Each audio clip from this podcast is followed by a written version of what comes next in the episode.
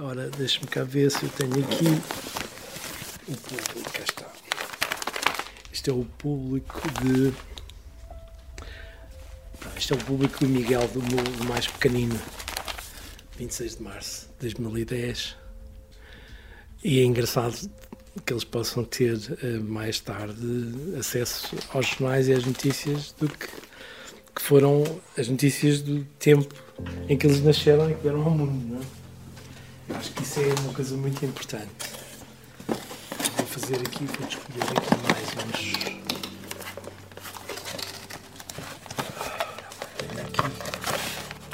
Este é o público do, de 17 de janeiro da Leonor. 17 de janeiro de 2008. E portanto, e depois também tem o da Inês, 11 de março de 2006, que está aqui. Figurino era diferente, ainda era um figurino antigo. Porque o figurino foi mudando ao longo do tempo.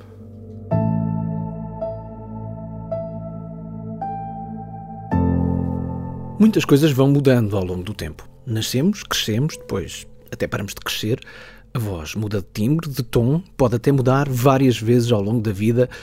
Mudamos de escola, mudamos de companhias, mudamos de interesses, mudamos de casa, mudamos de ocupação.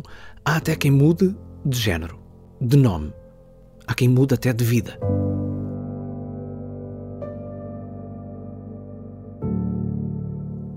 Ao longo do tempo, algumas das pessoas de quem gostamos deixam de estar por perto e algumas delas nunca mais voltam.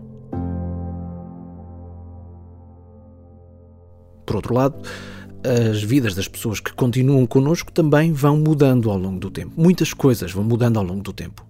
Sentimos isso, por exemplo, quando percebemos que de repente passaram 10 anos, ou 20, ou 30, ou até mais. Mas vá, desta vez ficamos pelos 30. A história dos 30 anos do público é, por direito próprio, uma das histórias de Portugal, de saudade e outras coisas.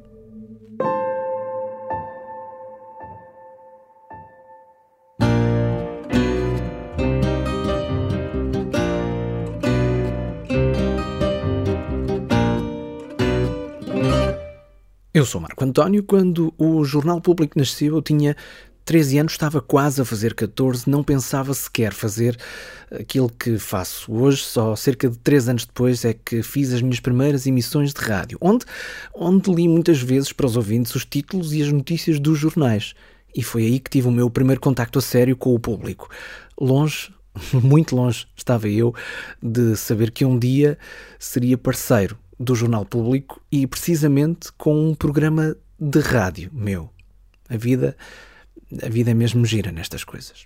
Há bocadinho estávamos a ouvir o João, que definitivamente teve um primeiro contacto com o público muito antes de mim. Aliás, o João é um leitor do público desde o número 1 do jornal, que saiu para as bancas a 5 de março de 1990. O João explica porquê.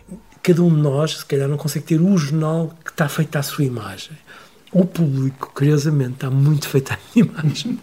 E, portanto, esta diversidade, esta eh, vontade de ensinar, vontade de, de, adquirir cultura, portanto, é uma das coisas que eu me revejo muito no público.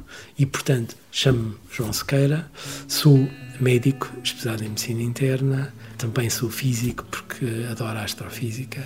Gosto de história, gosto de xadrez, gosto de ler e o meu jornal número um é e será sempre o público.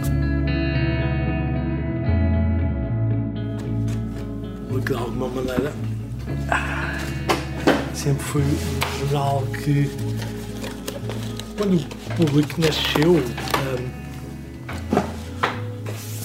havia a necessidade de um jornal com aquele com eu lembro perfeitamente que foi uma novidade, todas as pessoas que começaram a comprar o jornal de alguma maneira estavam sequiosos do tipo de notícias que estavam para sair, porque ou era o Diário Notícias, que era muito formal, ligeiramente muito para o governo, é? e o Diário Notícias, historicamente, sempre esteve alinhado com o governo, sempre, de todas as maneiras efetivas.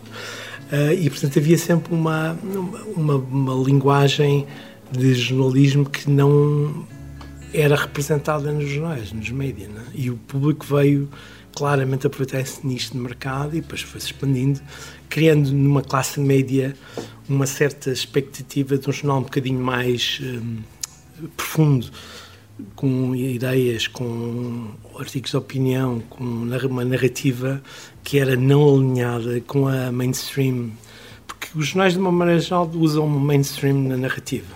É? O público veio com entrou na, no espaço jornalístico português com com essa força e com essa capacidade de mostrar muito mais coisas e muito mais, e dar muito mais ideias às pessoas quando têm querem ler um jornal e querem procurar algo mais do que a notícia. É? Como é que estava a sua vida a 5 de março de 1990? Uh, do ponto de vista profissional, estava a fazer a especialidade de medicina interna, trabalhava no Hospital Santa Maria, uh, na altura ia de autocarro para o, as duas minhas duas leituras eram New England Journal of Medicine, que era uma revista que eu lia uh, religiosamente e é a grande revista médica do mundo, ainda hoje.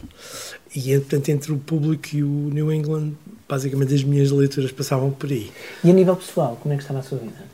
Estava, uh, estava a acabar a especialidade, ainda tinha, ainda, tinha muito para para evoluir do ponto de vista de amadurecer. É? Estava complicado, porque dizer, estava a fazer o internato, nós, os médicos naquela altura não ganham assim muito e, portanto, têm que andar ali a trabalhar, fazer bancos, fazer uma vida dedicada à profissão. A especialização ainda é uma vida que tem que ser muito. Para levar aquilo a sério, tem que se dedicar àquilo e, portanto, não se tem muito tempo para mais nada. Não, é? Tinha filhos, portanto? Tu não tinha filhos. Portanto, não. a sua vida pessoal ainda não passava Sim. por aí? Não, não a minha vida eh, pessoal começou a estabilizar mais tarde, quando acabei a especialidade, depois concorri a um concurso para o Hospital Egas Muniz, fiquei prevido no Hospital Egas Muniz, uh, e pronto, e a partir daí, na altura, eh, para entrar na carreira hospitalar era complicado, os concursos, o concurso que eu entrei eram 30 candidatos, havia duas vagas. Daqui a pouco já voltamos ao João Sequeira, que é um dos leitores de sempre, em 30 anos, do Jornal Público. Um bom momento a todos. É assim que os podcasters uh, saudam os seus ouvintes aqui no Brasil. É, sou Adriano, é, ouço Histórias de Portugal aqui de Campo Largo, no Paraná, sul do Brasil. Um abraço a todos. O público foi visto pela primeira vez nos quiosques a 5 de março de 1990, mas antes, aliás, em 1989. Já havia quem trabalhasse no jornal. Olá, sou Ana Carvalho, sou paginadora do Público há 30 anos.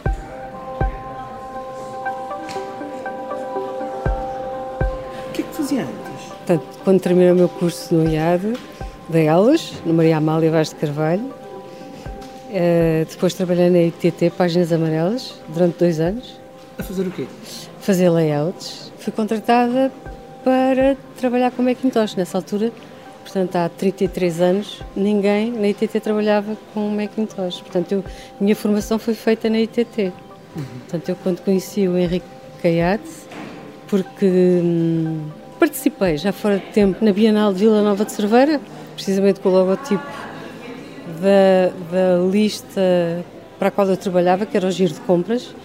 Já participei fora de tempo, portanto encontrei-me com eles, completamente desconhecidos, descrevemos-nos um ao outro eh, e, e conversámos durante um bocadinho e ele contratou-me, sem me conhecer de lado nenhum, pura e simplesmente porque eu tinha eh, no fundo o know-how que mais ninguém tinha.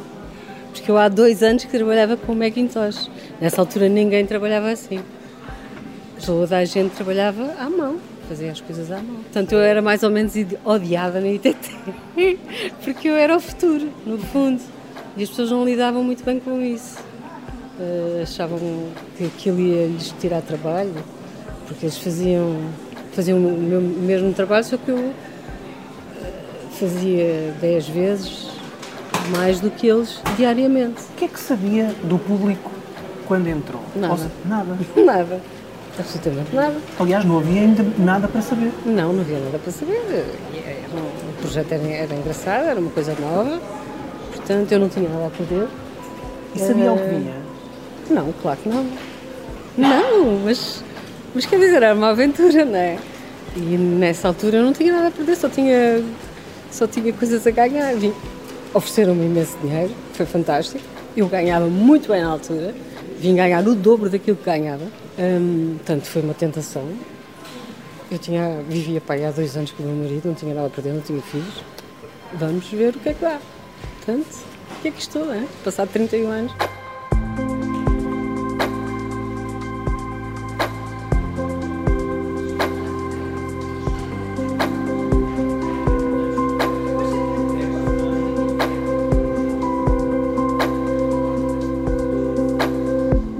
Que lhe falaram? Uh, do que é que era o projeto?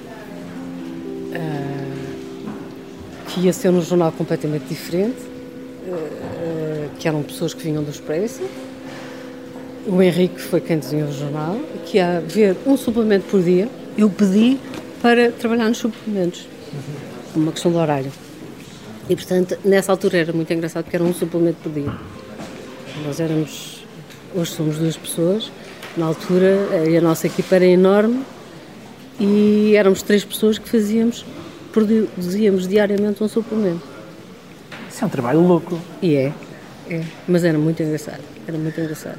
Acredito que quando o público sai finalmente para as ruas, já havia muito trabalho feito que já. praticamente ninguém viu. Não, ninguém viu. É, eu participei desse trabalho, portanto, eram os números zeros, nós fizemos imensos números zeros e antes disso tivemos que fazer os templates, que eu também ajudei a construí-los no fundo são as bases do jornal, um, e fizemos imensos números de 10. Os primeiros foram. Nós saímos de casa tantas da noite, uh, porque ninguém sabia muito bem o que é que aquilo ia dar, não é? Há sempre uma imagem. Acho que é um bocadinho os filmes que nos vendem essa imagem, de que há uma certa excitação. E há, é verdade. Há. há. Eu, eu, eu acho que há. há. É, é muito. Eu também gosto de trabalhar com uma certa agitação, não é? Em stress. Eu gosto de trabalhar assim. E nessa altura era o que havia, não é? Era um stress permanente. Mesmo, mesmo não, não, não estando ainda o jornal aí para a rua? Sim, mas aquilo tinha que ser testado, nós tínhamos que ter a certeza absoluta que aquilo ia sair bem, não é? Portanto, o stress existia. Uh, portanto, mas todos nós vivíamos aquilo com uma intensidade, era uma coisa nova, era, não existia, tinha que ser testado, tínhamos que ter a certeza absoluta. Quer dizer, não tem nada a ver com hoje em dia, mas nós quando temos um produto novo, quando temos um, um qualquer coisa nova para testar, é sempre uma coisa mais interessante, não é? Porque há ali um, um desafio que nós temos que de, de vencer, ter a certeza absoluta que aquilo funciona antes de toda a gente, uh, no fundo, fazer. Há sempre um teste. E, e, participar nesse teste é sempre interessante. O primeiro, então, foi o mais interessante de todos.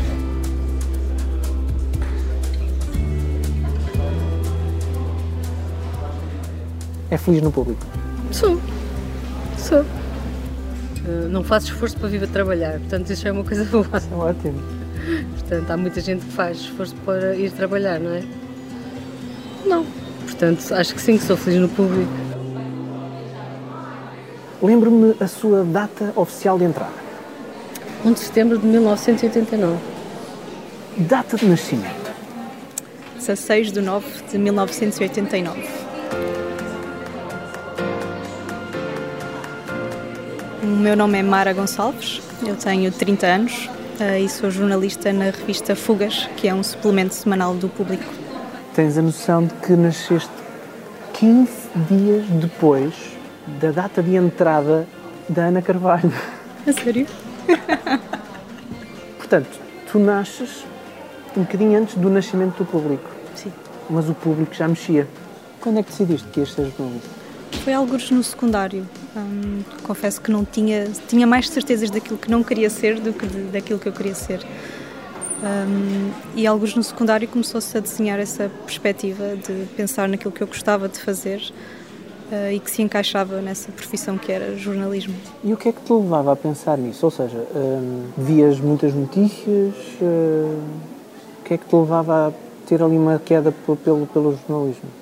Uh, sim, eu lia bastantes notícias, acompanhava as notícias dos jornais e do telejornal principalmente e sentia um grande impacto, uh, mesmo a nível pessoal e de querer ter vontade de ter esse, esse papel também na sociedade.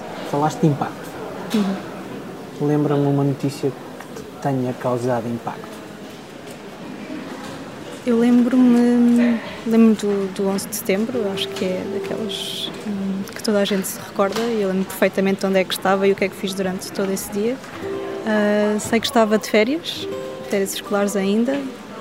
Lembro que nesse dia tinha combinado uh, ir ter com os meus primos à casa deles para, para brincarmos. Uh, e vi a primeira notícia na televisão, claro, um, ainda em casa, e não tinha percebido bem a dimensão da coisa.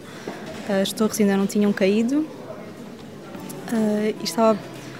Eu lembro que a minha primeira reação, isto é curioso, fiquei chateada porque não estavam a dar desenhos animados e estava a dar as notícias de última hora que tinham interrompido, uh, porque ainda não tinha percebido a magnitude da questão. E depois lembro-me que fui para a casa deles e ficámos o resto depois do dia na sala com a televisão ligada a acompanhar uh, os acontecimentos todos. Lembras-te da primeira vez que entraste no público? Ainda era na, em Picôs. Uh, Lembro-me que achei muito apertado, a redação muito apertada, muito cheia de papéis, as secretárias todas muito próximas umas das outras, escuro. E gostaste ou não? Sim, eu lembro que estava é que... muito nervosa. talvez por isso também não me lembro assim muito bem. Lembro-me de, desse entusiasmo de, de estar na, numa redação pela primeira vez, porque nunca tinha estado, e lembro-me de finalmente colocar a cara em tantos nomes que tinha lido ao longo dos anos.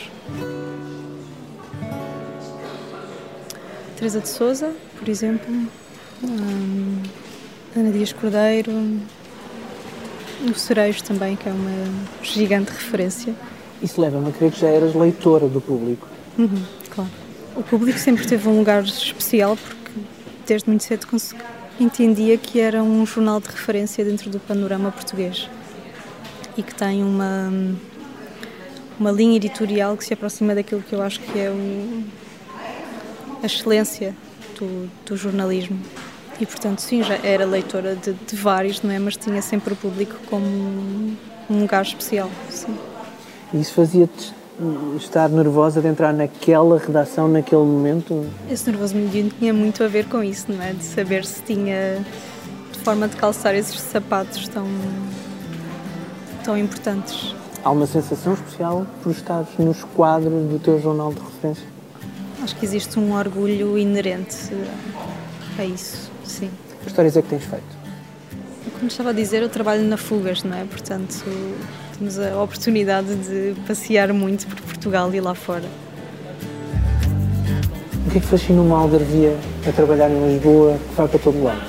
Eu acho que há clichês que existem por alguma razão e a questão de, das pessoas, que é o maior clichê das viagens, uh, é um clichê por alguma razão e por uma boa razão. Eu acho que sempre viajo por causa das pessoas e por causa das pessoas que conheço nos lugares. É, porque elas são como que pequenas janelinhas para, para aquela realidade que eu desconheço. E são a melhor forma de, de compreender um bocadinho do que é que é aquela cultura, do que é que é uh, as condições socioeconómicas das pessoas que lá vivem, as suas tradições, as suas um, especificidades gastronómicas, uh, temos de história de vida e também de história do próprio país, que se consegue, pelo menos a história mais recente, perceber através da história dessas pessoas e dessa família. Um, e são elas, de facto. Eu senti muito isso em São Tomé. Um, nós tivemos. É um país que tem grandes dificuldades socioeconómicas e que a maioria daquelas pessoas vive em condições uh, muito complicadas uh, mas também são, foram das pessoas mais generosas que eu encontrei em todas as minhas viagens.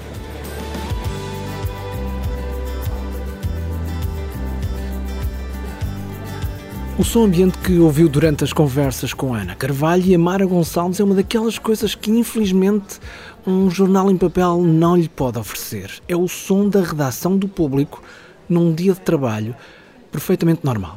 E por que não partilhar consigo um pouquinho dessa normalidade?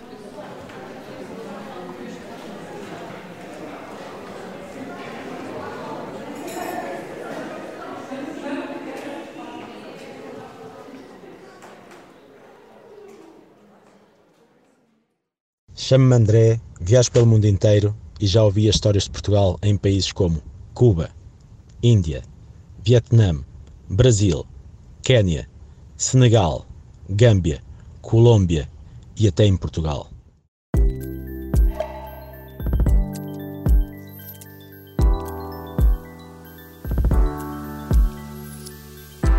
Está a ouvir as histórias de Portugal, de saudade e outras coisas. Eu sou Marco António, estava prometido, por isso voltamos ao João Sequeira, o médico de Linda a Velha que é leitor do público desde 5 de março de 1990, ou seja, desde a primeira edição do jornal. Oh, João, soube do nascimento do público antes ou soube do nascimento do público na banca? Não, sabia, já sabia que ia. Quando fui comprar, fui comprar com essa intencionalidade. Estava à espera de um jornal, não sabia que tipo de jornal iria ser, não é? Mas.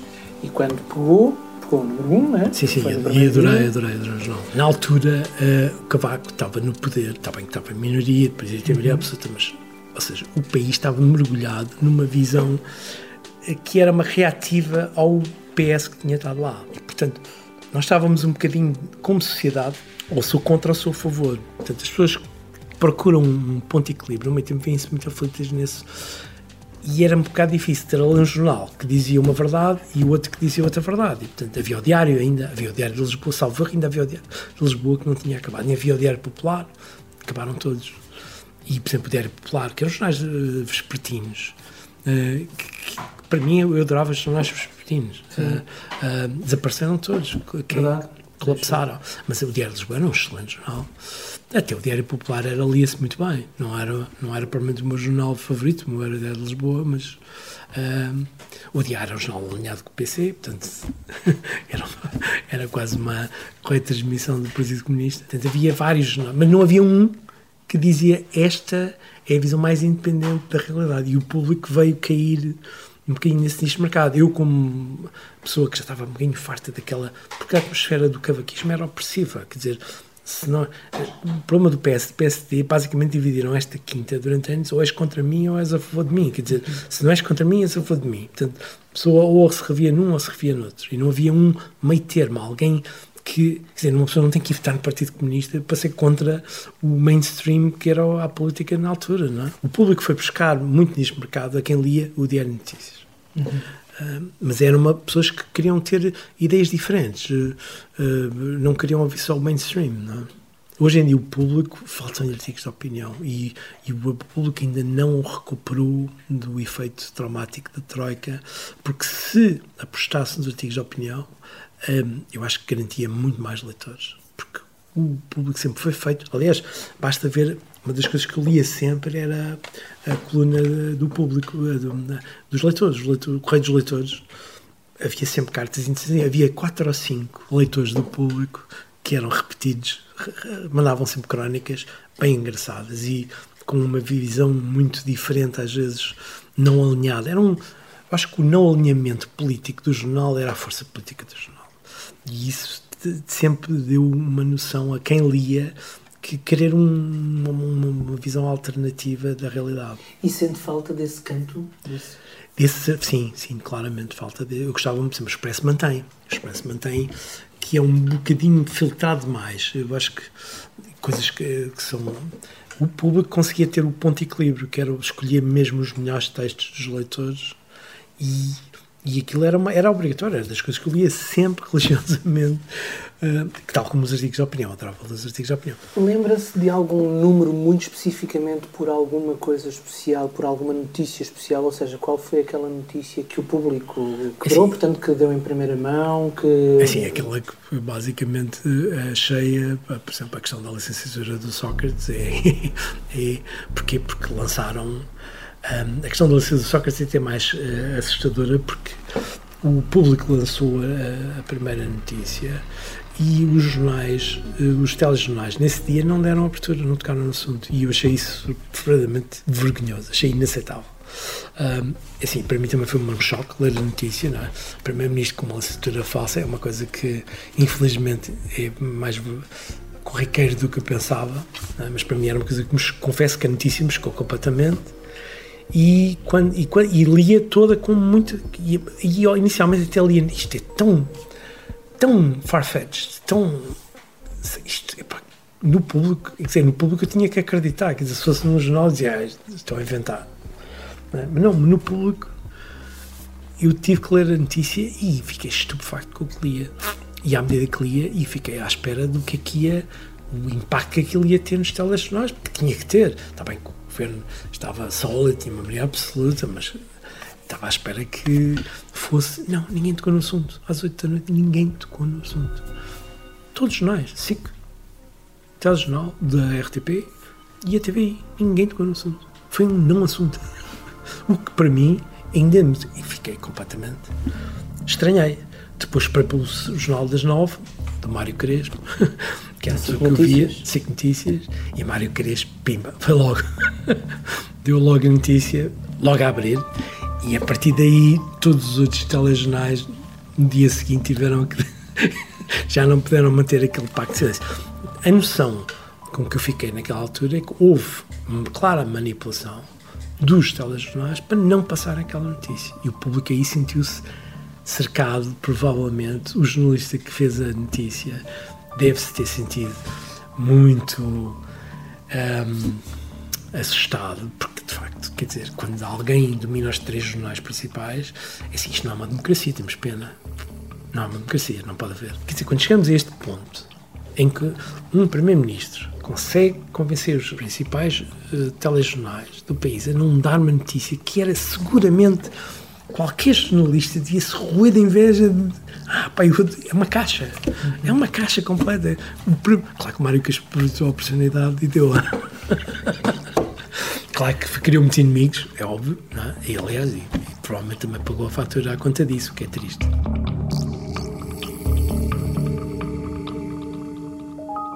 Tem aqui três pedaços da sua vida em três jornais do público. Não, nada tem literalmente a ver o público com os seus filhos, mas, mas tem aqui e fez, fez questão de guardar. A sua relação com o público um, é, é, são paralelos com, com estes últimos 30 anos? Indiscutivelmente são paralelos, porque o público defende a transparência das ideias. E eu, na minha vida, em tudo o que faço, defendo a transparência das ideias. Portanto, eu estou em, em ressonância sempre com o público e no dia em que o público for vendido e mudar de perspectiva, e, e para mim vai ser uma dor de alma, como é óbvio. Uh, porquê? Porque é um jornal, ou seja, faz parte da, da minha mobília.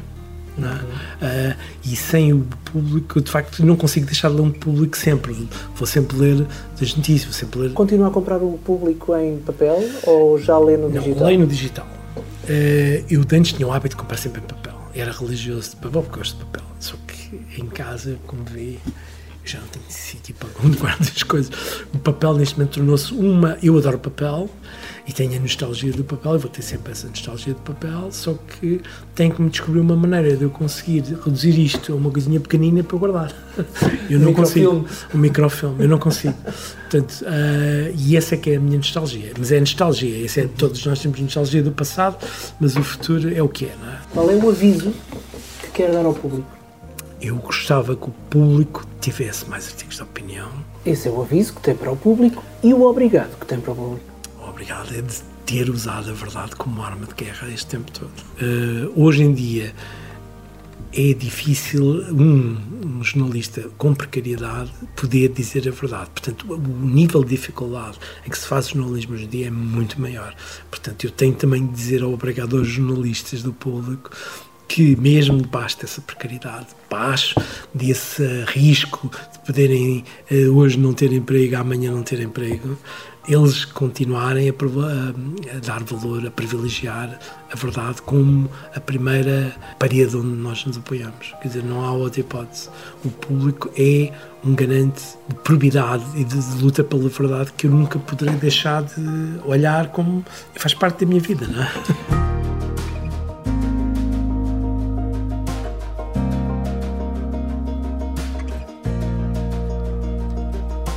Dito isto, quem quer dizer obrigado também sou eu. Obrigado, antes de mais, ao João Sequeira, o leitor de sempre do Público, à Ana Carvalho, que representa a equipa fundadora do jornal e ainda trabalha no Público, e também à Mara Gonçalves, a jornalista do Público, que tem a mesma idade que o jornal, que lia e onde agora escreve. Obrigado por terem contribuído para este programa três protagonistas encontrados com o incrível trabalho de pré-produção da equipa do online do público, sobretudo da Aline Flor, que, ainda para mais, tem tudo a ver com tudo nesta história. É jornalista do público e é podcaster no público. Ah, e até é funcionária do público com a mesma idade do jornal e que faz anos na data que fica mais próxima do 5 de março. Aqui fica a história da Aline Flor. Em março de 2011, fui uma das 21 pessoas com a mesma idade do público a aparecer numa reportagem do Y a propósito do aniversário do jornal. Conversei com a Inês Nadais na redação do Porto e pagaram uma viagem a Lisboa para tirarmos uma foto de grupo. E foi assim a primeira vez que entrei no jornal da minha vida. Neste ano em que entramos juntos para o Clube dos Trintões, faço três anos de casa. Três anos de podcast, mas também de muita tinta e papel. E continua a ser um privilégio trabalhar e aprender com jornalistas que sempre foram as minhas referências, ainda mais quando, com o áudio, também podemos trazer algo de novo para o jornal. E lembro-me tantas e tantas vezes do Diogo Queiroz de Andrade, quando depois de tratarmos dos documentos para eu vir para cá, eu terminei um e-mail a dizer que finalmente ia avisar os meus pais. E a resposta deles está sempre comigo.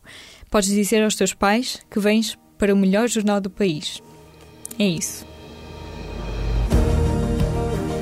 É mesmo isso. Para além da Aline Flor, na equipa do online do público, um imenso obrigado e um grande abraço também ao Pedro Esteves, ao Ruben Martins, sem esquecer ainda a Magda Cruz, pelo fantástico apoio às histórias de Portugal, de saudade e outras coisas que são realizadas e apresentadas por mim, Marco António. Saiba tudo sobre o programa em historiasdeportugal.com, onde pode, por exemplo, encontrar o número do WhatsApp e Telegram, para onde pode enviar uma mensagem de voz a dizer quem é e onde ouve as histórias de Portugal.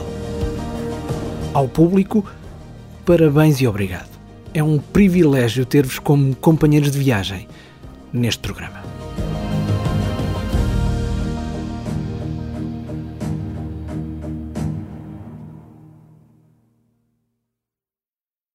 Histórias de Portugal, de Saudade e outras coisas é uma produção 366 ideias, em parceria com o público. Porque o público fica no ouvido.